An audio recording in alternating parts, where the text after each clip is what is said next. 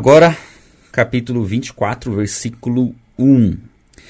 E nós falamos sobre a crucificação, sobre o sepultamento de Jesus e agora nós falamos sobre a ressurreição.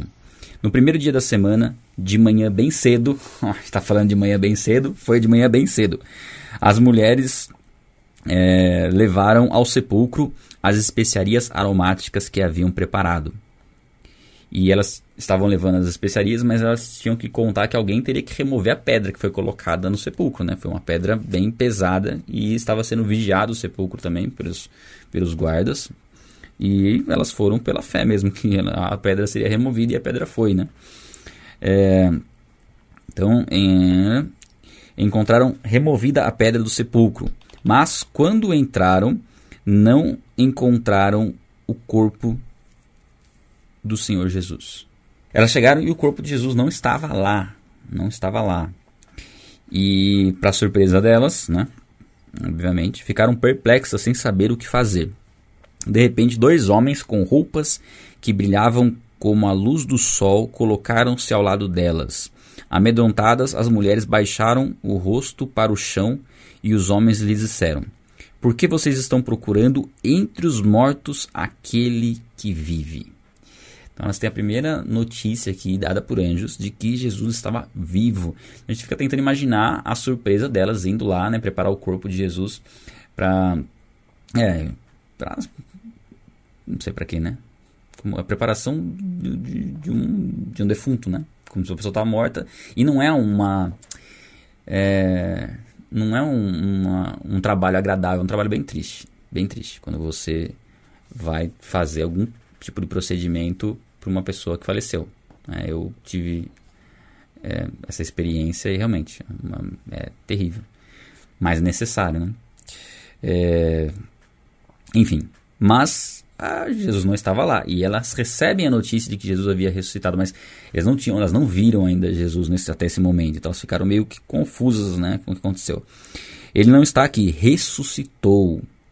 Lembre-se do que ele lhes disse quando ainda estava com vocês na Galiléia. É necessário que o Filho do Homem seja entregue nas mãos dos pecadores, seja crucificado e ressuscite ao terceiro dia. Então se lembraram das palavras de Jesus. Olha a importância delas prestarem atenção no que foi dito no passado. Olha a importância de nós lermos a Bíblia, porque no momento oportuno nós vamos lembrar daquilo que foi dito. Nós vamos lembrar daquilo que Jesus disse. E aqui nesse ponto, elas se lembram do que Jesus falava, que ele seria entregue, mas ao terceiro dia ele ressuscitaria. Muitas vezes, no momento em que nós estamos lendo a palavra, no momento que nós estamos tendo contato com a palavra, aquilo passa um pouco despercebido, aquela informação, nós não sabemos muito bem onde encaixá-la. Mas no momento oportuno, Deus nos traz à memória aquilo que nós lemos, aquilo que Ele nos prometeu. Quando algo acontece, nós já percebemos os, e muitas vezes já sabemos o que fazer com aquela situação porque já, já foi ministrado ao nosso coração lá atrás. Então é daí a importância de se alimentar da palavra porque o alimento ele nos mantém vivos, né? E eventualmente você se lembra. Por exemplo, se eu perguntar para você o que, que você comeu antes de ontem no almoço, você vai ter que fazer um esforço muito grande para lembrar. Né? É difícil às vezes lembrar. Mas, independente de você lembrar ou não, aquilo te alimentou. Até se eu perguntar qual foi a palavra do culto domingo passado que você ouviu, talvez você tenha dificuldade de lembrar da palavra. Talvez você lembre de algum ponto específico, mas tenha dificuldade de lembrar. Mas essa palavra te alimentou, independente de você lembrar dela mesmo hoje ou não. E o fato de ela ter te lembrado, ela ter proporcionado algo em você, é a mesma coisa de um alimento. Por exemplo, eu não, eu não lembro que eu comi nos, no, todos os dias nos últimos meses. Mas a, a, lembrança do que eu comi, do gosto que eu comi, uma vez que eu pensei assim, ah, eu queria comer alguma coisa hoje, o que, que eu podia comer? Aí eu lembro da sensação de ter comido tal coisa. Eu faço, assim, não, eu queria tal, comer tal coisa. Porque aí você lembrou, a sensação veio à mente. Então, no conhecimento de Deus, no relacionamento com Deus, é, é nesse sentido. Nós vamos aprendendo, às vezes a gente não lembra de tudo que a gente está aprendendo, mas no tempo oportuno a gente lembra daquela informação e ela se encaixa perfeitamente com aquilo que a gente está vivendo. E a gente sabe o que fazer porque teve se alimentou da palavra, né? Quando voltaram ao sepulcro, elas contaram todas essas coisas aos onze e a todos os outros. As que contaram essas coisas aos apóstolos foram Maria Madalena, Joana e Maria, mãe de Tiago, e as outras que estavam com elas. Mas eles não acreditaram nas mulheres, nas, nas mulheres. As palavras delas lhes pareciam loucura. Então, assim, elas voltam do sepulcro falando que Jesus tinha ressuscitado, mas falaram que não viram Jesus, que os anjos apareceram para elas, então eles têm dificuldade de acreditar aqui que aquilo realmente tinha acontecido. Pedro, todavia, levantou-se e correu para o sepulcro. E a gente ficava imaginando Pedro né, recebendo essa informação, porque Pedro tinha negado Jesus há pouco tempo, né? E naquele momento ali, ele ouve falar da possibilidade de Jesus estar vivo. Jesus, né? Então, a gente imagina o coração de Pedro, né? De, de querer saber de atrás. É, Aí ele corre até o sepulcro, abaixando-se, viu as faixas de linho e mais nada. E afastou-se e voltou admirado com o que aconteceu. Então ali ele ficou, e aí? O que aconteceu, né? Imagina a surpresa de Pedro, mas ele não viu Cristo ali naquele momento, né? Naquele mesmo dia, e aí entra uma passagem bíblica, assim, para mim, que ela é uma das mais. É das mais emocionantes, assim. Eu gosto muito dessa passagem.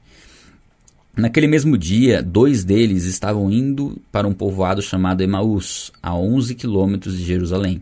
No caminho, conversavam a respeito de tudo que havia acontecido. Enquanto conversavam e discutiam, o próprio Jesus, e aqui a gente vê já Jesus ressurreto, apareceu entre eles, né? Se aproximou e começou a caminhar com eles. Mas os olhos deles foram impedidos de reconhecê-lo. Jesus, Jesus não se fez reconhecível para eles naquele momento, né? Ele lhes perguntou sobre o que vocês estão discutindo enquanto caminham, né? Perguntou do que vocês estão conversando. Eles estavam conversando sobre o que tinha acontecido, né?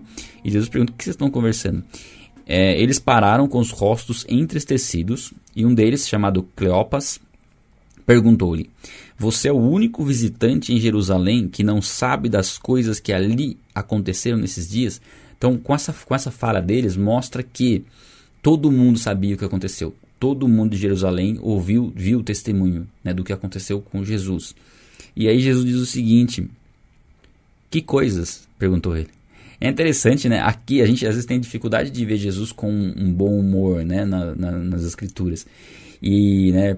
Por conta de, do, do propósito dele e outra, a gente não, não consegue saber exatamente qual foi, qual foi ali todas as, é, todos os detalhes, né? Como, como, foram todos os detalhes do, do, do, da personalidade de Jesus, né? Nós vemos o caráter de Jesus, mas a personalidade é difícil você tirar ela pelo, pelo texto. Mas aqui é, mostra um pouco de uma, uma, um tom um pouco mais, mais é, descontraído, né? Que coisas. Quer dizer, é, ele tinha sido o centro das atenções ali de tudo que tinha acontecido e eles estão falando, ele fala assim, que coisas, né? No sentido de, tá, me fala mais sobre isso daí, né? É muito legal, né? A gente tentar perceber esse aspecto de Jesus só por essa pergunta de Jesus, né?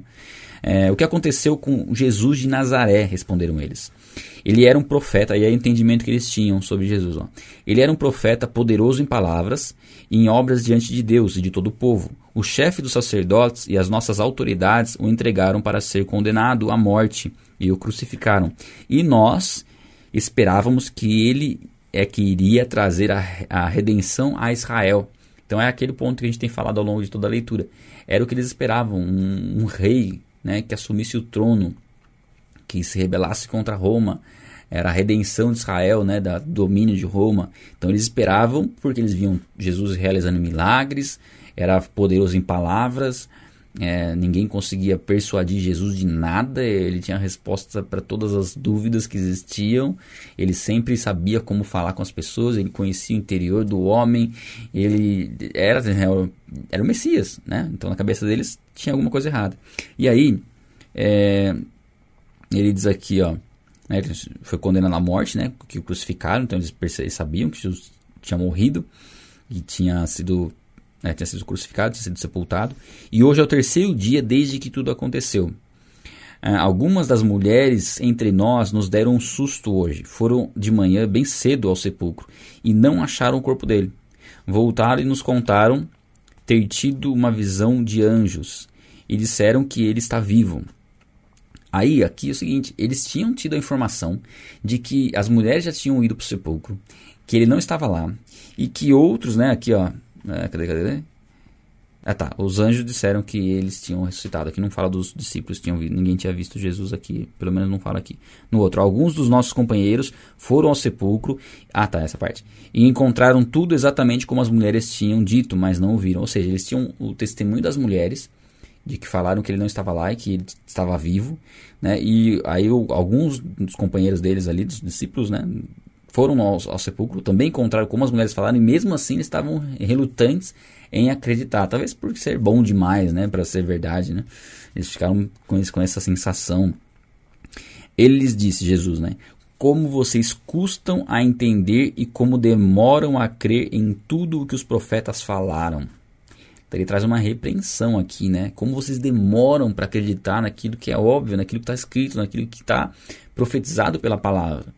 Né? Como nós, e a repreensão serve para nós, né? Como nós muitas vezes deixamos né, e duvidamos de algo que na verdade já está consolidado, a gente já leu, já entendeu, a palavra diz aquilo, e aí vem alguma situação, a gente começa a questionar: será? Será que eu estou no caminho certo? Né?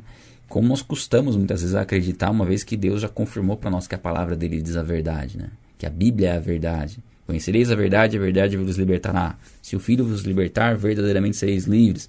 A sua palavra diz a verdade, a sua palavra é a verdade. Então, quando a gente é, entende isso, isso tem que ser uma, algo, algo sólido. A gente não pode ficar questionando, pô, será mesmo que é verdade? Não, não. Nós não podemos custar acreditar naquilo que está escrito. Nós temos que crer. Porque se está escrito que Deus fará algo, ele fará. Não tem dúvida que ele vai fazer ou não. Se Deus falou na palavra que aquilo vai se cumprir, vai se cumprir. Se a palavra diz que Jesus volta, Jesus volta. Se a palavra diz que viria o dilúvio, o dilúvio veio. É, são, são questões que não, não, não abrem margem para possibilidades. Não, se a palavra diz algo categoricamente, aquilo vai acontecer. Uh, seguindo. Não deveria o Cristo sofrer, Jesus falando, né? Essas coisas para entrar na sua glória, não estava escrito isso que em Isaías, que ele sofreria, e em outros vários livros, em Gênesis, que ele pisaria a cabeça da serpente. E começando por Moisés e todos os profetas, explicou-lhes o que constava a respeito dele nas Escrituras. E aqui a gente tem Jesus pregando as Escrituras, expondo as Escrituras do Antigo Testamento, tudo que falava a respeito dele. Ó, por Moisés, né, falando desde Gênesis, dos profetas, e explicou-lhes o que constava a respeito dele em, todas, em toda a Escritura. Olha que interessante. A gente comentou que é legal a gente fazer a leitura do Novo Testamento primeiro, para depois a gente ter uma, uma para que a gente possa ter uma visão, né, uma, lançar luz ao Novo Testamento. Então, por isso, por que, que a gente começa a ler a Bíblia pelo Novo Testamento? Porque o Novo Testamento lança luz ao Antigo. Sem compreender o Novo Testamento, tem algumas coisas no Antigo Testamento que serão difíceis de, da gente entender. E toda a Bíblia, toda a Bíblia fala de Jesus. Toda a Bíblia, de Gênesis a Apocalipse, você consegue encontrar Jesus em suas páginas. E quando nós vamos, como nós vamos fazer uma leitura do Novo Testamento, como nós vamos ver a ação de Deus, a ação de Jesus, né, o caminhar de Jesus, estamos vendo Jesus caminhando, vamos ver a ação do Espírito Santo ao longo de, do livro de Atos, nós podemos enxergar com muito mais clareza a ação tanto do Espírito Santo como de Jesus Cristo no Antigo Testamento. Do contrário, se a gente começa só direto pelo Antigo Testamento, fica um pouco difícil você perceber Jesus ali agindo e o Espírito Santo. Né? Assim, da forma como o Espírito Santo age. Então, ler o Novo Testamento antes é saudável por esse ponto de vista, por esse aspecto, tá? Então, toda a Escritura nos prepara para conhecer Jesus. Jesus é o assunto central da Bíblia. Então, toda a Bíblia, de, de alguma forma, vai apontando para Cristo, né? É, ao se aproximarem do povoado para o qual estavam indo, Jesus fez com quem, como quem ia adiante. Mas eles insistiram muito com ele: Fique conosco, pois a noite já vem o dia já está quase findando, então entrou para ficar com eles. Provavelmente eles não queriam parar de ouvir aquilo que Jesus estava falando, né? estavam recebendo uma pregação direta de Jesus, falando, encaixando tudo que as escrituras diziam a respeito de, de Cristo, né, dele. E é interessante, né, como, como é gostoso quando você ouve uma pregação onde a, as informações que estavam um pouco avulsas na nossa mente, elas começam a se encaixar e a gente percebe tudo se encaixando. Ou quando a gente vai lendo, por exemplo, aqui e vai encaixando essas coisas com outras e falando, nossa, faz muito sentido, nossa, encaixa muito. Isso nos empolga a continuar ouvindo, a querer saber mais, a querer conhecer mais. E é o que eles queriam, eles queriam conhecer mais, queriam que Jesus falasse mais. Jesus estava indo embora e falou, não, fica aqui com a gente. E eles não sabiam que era Jesus ainda, né? Não tinham identificado. E aí Jesus entrou para ficar com eles. É, quando estava à mesa com eles, tomou o pão, deu graças, partiu e deu a eles. Então os olhos deles foram abertos e o reconheceram, e ele desapareceu da vista deles. Então, nesse momento aqui, É um momento onde Jesus parte o pão, senta à mesa. É onde eles reconhecem que eles estavam com Cristo. Que eles reconhecem que Jesus estava ali no meio deles. E Jesus desaparece da presença deles. E isso já começa a mostrar muita coisa para nós, né? Do poder da ressurreição, do corpo glorificado de Jesus, que é o corpo que nós teremos na nossa ressurreição, né? Nós seremos semelhantes a ele com o corpo ressurreto. Então aqui a gente já começa a ver algo assim impressionante, né? Jesus desapareceu da presença deles e Jesus não estava ali em espírito, estava em corpo físico. E com o corpo físico com eles, comendo, né? Foi partir o pão. Ele desapareceu da presença deles. E aí, perguntaram-se um ao outro, e essa passagem assim, eu, eu até grifo de. Tá, tá destacado aqui. Não estava queimando nosso coração enquanto ele nos falava no caminho e, não, e nos expunha as Escrituras? E é uma declaração assim muito forte, né? Não estava queimando dentro de nós, assim, a hora que ele estava falando da Bíblia, a gente percebeu tudo se encaixando e falando, meu Deus, é isso, né?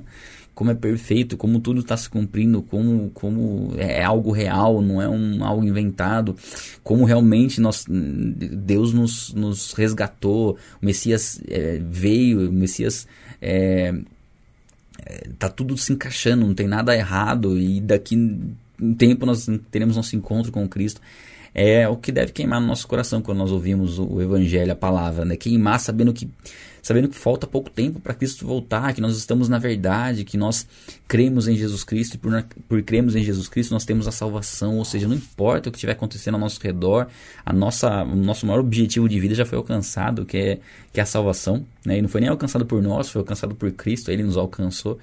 E agora a gente só tem que viver de acordo com a vontade dele, ou seja, não precisa ficar com dúvida agora, como que eu faço, como que eu vivo? Não, é viver de acordo com a vontade dele.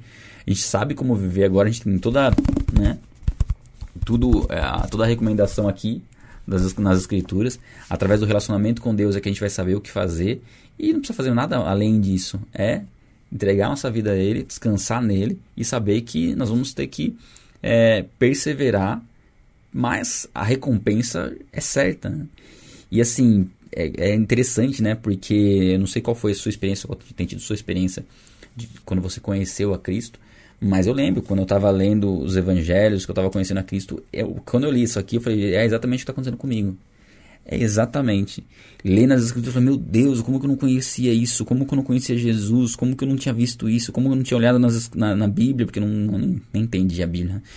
E não tinha visto que como Jesus é o centro e ele é Deus e ele se fez homem.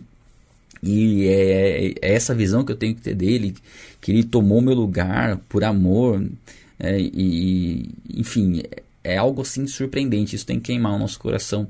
E é isso que nos motiva e nos faz querer falar de Cristo, porque nós queremos que as pessoas experimentem isso, né? E aí no 33, levantaram-se e voltaram imediatamente para Jerusalém. Ali encontraram os onze, os que estavam com eles reunidos diziam: É verdade, o Senhor ressuscitou e apareceu a Simão. Aqui fala que ele apareceu a Pedro em algum momento. Tá? Não descreve essa aparição para Pedro, mas fala que ele apareceu para Pedro. Pedro tinha visto a Cristo ressurreto. Então os dois contaram o que tinha acontecido no caminho e como Jesus fora reconhecido com eles quando partia o pão. E aqui que é legal, ó. Enquanto falavam sobre isso, o próprio Jesus apresentou-se entre eles e disse: Paz seja com vocês. Então eles estavam comentando que Jesus estava ressurreto, não tal pessoa viu, não, ele estava partindo e daqui a pouco ele aparece no meio deles. E assim, é difícil a gente imaginar né, a sensação e, e a, o que passou na cabeça deles naquele momento, né? Uh, Jesus, que eles tavam, tinham visto que há três dias atrás estava morto, foi crucificado, humilhado, morto, estava vivo ali, né, no meio deles e com aparência, não com aquela aparência toda desfigurada, né, por conta da crucificação, mas somente com as marcas nas mãos, né, que permaneceu como testemunho, mas totalmente restaurado, né. É, não dá para imaginar, né, o que passou na cabeça dos discípulos naquele momento. Eles ficaram assustados, né, e aí já até a Bíblia fala, eles ficaram assustados né, com a situação e com medo, pensando que estavam vendo um espírito. É, é interessante porque assim, eles era algo tão surreal para eles, não dá para saber exatamente o que passou na cabeça deles, mas talvez tivesse tipo um receio de, peraí, ele voltou aqui para fazer o quê? Porque todos eles tinham na mente de que de alguma forma tinham abandonado a Cristo no momento da crucificação dele. Que apesar de estarem com Cristo durante três anos, e ouvirem tudo que Cristo, Jesus falou para eles, na hora do vamos ver, eles abandonaram. Não, não se colocaram no lugar de Jesus ali, não foram tentar livrar Jesus. Então eles tinham até esse sentimento de culpa. Então talvez eles pudessem pensar num juízo sobre eles, né? Talvez Jesus voltou para trazer um juízo sobre nós aqui, porque a gente abandonou ele lá na. Né? Então tinha um receio de lidar com a verdade por conta da culpa que eles poderiam sentir, né? Pode ser, estou supondo, mas é, é, bem provável que tenha acontecido alguma coisa nesse sentido, né? E ele ele lhes disse: Por que vocês estão perturbados? Né? Estavam perturbados. E por que eles se levantam dúvidas no coração de vocês? Vejam as minhas mãos e os meus pés, sou eu mesmo. Toquem-me e vejam. Um espírito não tem carne nem ossos, como vocês veem que eu, que eu é, como vocês estão vendo que eu tenho. Então ele estava com um corpo físico, corpo físico, não era um corpo é, espiritual, era um corpo físico. Jesus estava com um corpo físico, corpo glorificado. Tendo dito isso, mostrou-lhe as mãos e os pés, né, as marcas, e por não crerem ainda, tão cheios de alegria e de espanto ao mesmo tempo, aí começou uma mistura, porque eles perceberam que Jesus estava ali, não estava com o propósito de, de, julgar eles, de condenar eles pelo que eles fizeram, mas de mostrar né, que ele estava vivo, que ele estava bem e que aquilo se cumpriu, né, que ele tinha falado para os discípulos, tinha se cumprido a ressurreição. É, e aí, né, ele falou assim: vocês têm algo para comer, né? Tipo, para quebrar o gelo. Fala assim: tá tudo tranquilo, vocês têm alguma coisa para comer, né? E assim, é interessante, né? Aí ele aqui, ó. Cadê, cadê, cadê? cadê? Deram-lhe um pedaço de peixe assado e ele comeu na presença deles. É interessante demais isso aqui, né? Jesus está com o corpo ressurreto, corpo glorificado, aparece para os discípulos e não faz nada assim, ó, oh, vou fazer um milagre aqui. Um... Não, comeu com eles algo simples, né? De, de, ter comunhão com eles ali. E mostra algumas coisas a mais, né, pra gente, porque ele comeu. É só, peraí, mas por quê? O que, que, é, que, que tem a ver? Que, qual que é o problema dele ter comido, né? Comer é, é uma necessidade do nosso corpo perecível, porque se a gente não comer, a gente morre. Você concorda comigo? Se você ficar sem comer, você morre.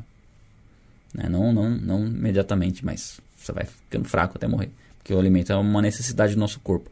O corpo glorificado de Jesus não precisa comer, porque não morre.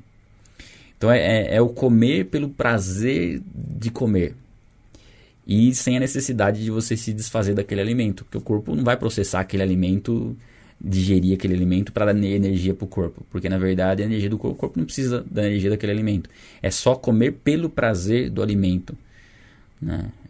E assim, isso já mostra muita coisa que foge da nossa. É, do que a gente pode imaginar do que é o corpo glorificado, né? O fato de poder comer algo. Aí muita gente vai gostar, né? Fala, poxa, eu posso comer sem me preocupar em engordar? essa, essa parte boa, né? Mas né, tem outros, muitos outros benefícios, né? É, então vamos lá. E disse-lhes: Foi isso que lhes falei enquanto ainda estava com vocês. Era necessário que se cumprisse tudo o que a meu respeito está escrito na lei de Moisés, nos profetas e nos salmos. Mais uma vez, tudo o que foi falado de Jesus ao longo de toda a Bíblia. Era necessário que isso se cumprisse. E se cumpriu perfeitamente da forma como foi profetizado. Perfeitamente. E acontecerá, as coisas acontecerão perfeitamente da forma como foram é, profetizadas. Lá no futuro vão acontecer também. Tudo que foi profetizado sobre o futuro vai acontecer. E disse: Está escrito que o Cristo haveria de sofrer e ressuscitar dos mortos no terceiro dia, e que em seu nome seria pregado o arrependimento para perdão dos pecados a, to a todas as nações. Então era isso que estava profetizado a respeito de Jesus, que ele haveria de sofrer, ressuscitaria e que seu nome, em seu nome seria pregado o arrependimento e o perdão dos pecados. Percebam a necessidade de nós compreendermos a importância da ressurreição na pregação do evangelho. Não há pregação do evangelho sem a ressurreição. E nós percebemos que muitas é muito, muitas pessoas, não vou dizer pessoas, mas de uma forma geral, o, o entendimento que é passado é, a respeito de Jesus para na cruz. Ele para na cruz.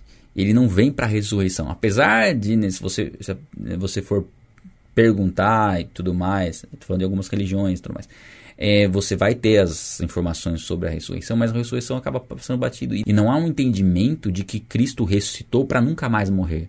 E não há um entendimento de que Cristo ressuscitou e está vivo agora. Vivo como uma pessoa com a, com a qual nós nos relacionamos. Aquele Jesus que foi crucificado e ressuscitou, e é esse Jesus que a gente está vendo aqui, ó, ressurreto, conversando com os discípulos, esse mesmo Jesus, ele está da mesma forma como ele estava conversando com os discípulos aqui, não mudou nada. Ele está presente, e é, inclusive quando ele estava conversando com aqueles discípulos, que ele parte o pão e desaparece da presença deles, ele desapareceu ali fisicamente, mas continuou com eles. Continuou com eles pela sua onipresença. E aqui é a mesma coisa hoje. Né? Jesus está conosco, permanece conosco, porque ele ressuscitou dos, dos mortos, não voltou a morrer e nunca mais vai morrer. Então Jesus Cristo, ele sempre existiu, ele é o Deus Filho, ele é eterno. Ele se fez homem. Uma vez que ele se fez homem, ele passou três dias morto, como homem, não como Deus, somente como homem. Foi o único período que ele passou morto, é, vamos dizer assim, como homem três dias, porque depois ele ressuscitou como homem e permanecendo como Deus. Então Jesus Cristo é 100% homem, 100%, 100 Deus. Ele, ele se tornou 100% homem e ele assumiu essa natureza humana para sempre. Jesus permanece com essa natureza humana e com a natureza divina, ou seja, ele permanece com o seu corpo glorificado, continua sendo Deus e, e permanecerá dessa forma por toda a eternidade. Então é, é, é, algo assim impressionante quando a gente começa a pensar nesse sentido de que não houve um, um, o período que houve a morte, que Cristo morreu e ficou morto ali como homem, foi, foram três dias só durante todo, todo o tempo. Né? E aqui nós sabemos agora que Ele está conosco. A, a, Bíblia diz onde dois ou mais estiverem reunidos em nome dele, ali estará. Que a gente estamos, estamos reunidos em muito mais do que dois ou três, né? Então Jesus está no nosso meio.